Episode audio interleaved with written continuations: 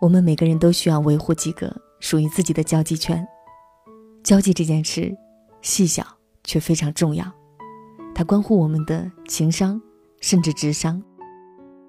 你身边一定有那种八面玲珑的朋友，也一定有话不投机半句多的同事。究其原因，很大程度上都因为他们的说话方式。我们与人说话，不是一味恭维，而是正确表达自己的看法。不要问怎样做才能让对方喜欢你，想一想，如何才能让对方喜欢他们自己。今天晚上与你分享几点容易做到的交际方法。第一，介绍人的时候先说人名，后说身份。我组织过很多次陌生人聚会，有些人会带着朋友来，次数多了，我发现介绍朋友的方式还真的是千差万别。有些人介绍朋友的时候会说：“这是我朋友某某某。”而有些人则会说：“这是某某某，在哪里工作，是我的朋友。”看起来前后者没有太大差别，但效果却不同。前者我们会更多的关注介绍人，尤其是陌生人多的时候，我们大多记住的是介绍人，而被介绍者。往往会被忽略。我更倾向于后者，因为我们首先是我们自己，其次才和别人有连结。先说人名，后说身份，会更加尊重被介绍者，也更容易让大家记住他。有一句话我非常喜欢：“人人都赞赞人者。”所以必要的时候，我们大可以介绍完之后。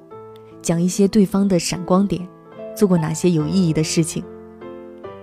比如，这是 A 同学，我的闺蜜，她是一个非常贴心的女生，做饭也很好吃。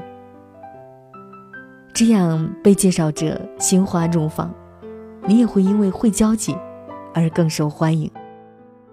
如果想在聚会上多认识朋友，不妨早到一会儿。去年年底。我在一家咖啡厅组织了一次陌生人新年 party 聚会。那一次我们定的是下午两点，但很多人一点多就来了。开始这些人都显得有些不自在，男生们还好，拿了零食和饮品直接去小角落私聊了。女生们较腼腆，为避免尴尬，先到的几个女生都低着头看手机。于是我走过去，把他们几个安排到一起。我说：“我是蓝田，大家也介绍下自己吧。”于是，一来二去，他们都熟悉起来了。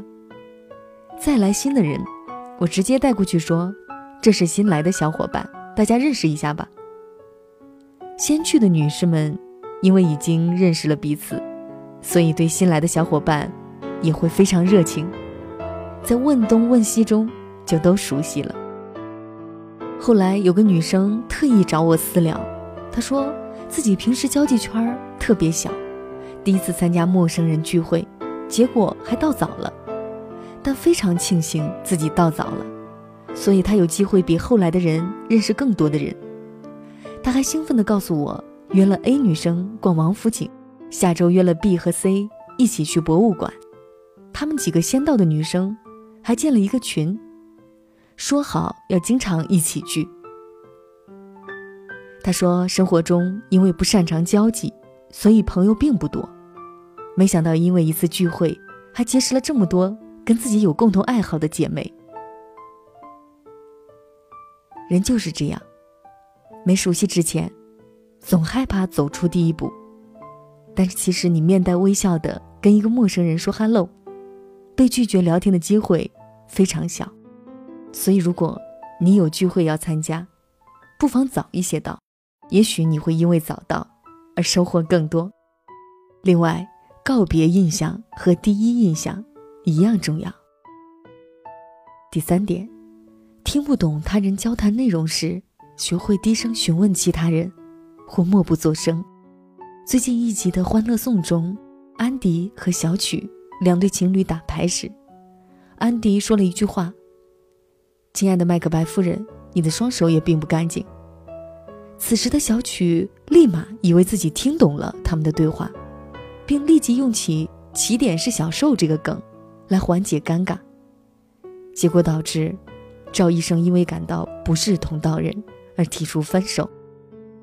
网上有人评论说：“果然，成年人的世界，智商在同一层次的人才能一起玩。”对此，我只赞同一半，因为生活就是如此，没有人能了解这世上的所有问题，也没人能学完这世上的所有知识。不过是术业有专攻。兴趣爱好不同罢了，跟所谓的智商情商并没有太大关系。相反，不可太过自信，不要不懂装懂才是最重要的。我们都有可能遇到不懂其他人在谈论什么的时候，这时候不必假装自己也听懂了而高谈阔论，容易露怯不说，还容易给人一种不靠谱的印象。低声问身边的人，或是默不作声听大家的交谈，会后再做查找和思考，才是智者该有的作风。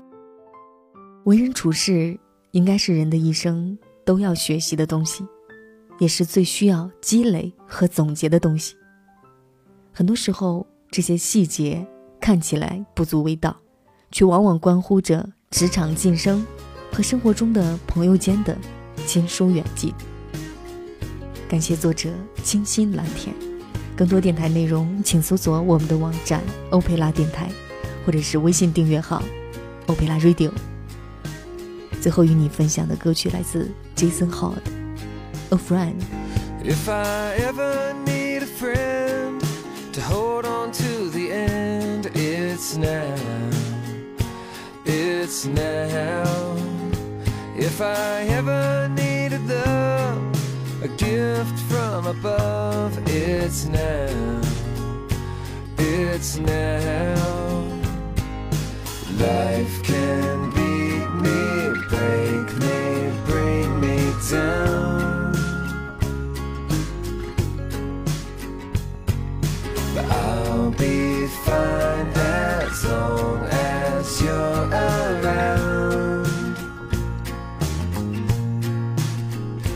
can I? Count on you to bring me through to pick me up and walk me through this fire.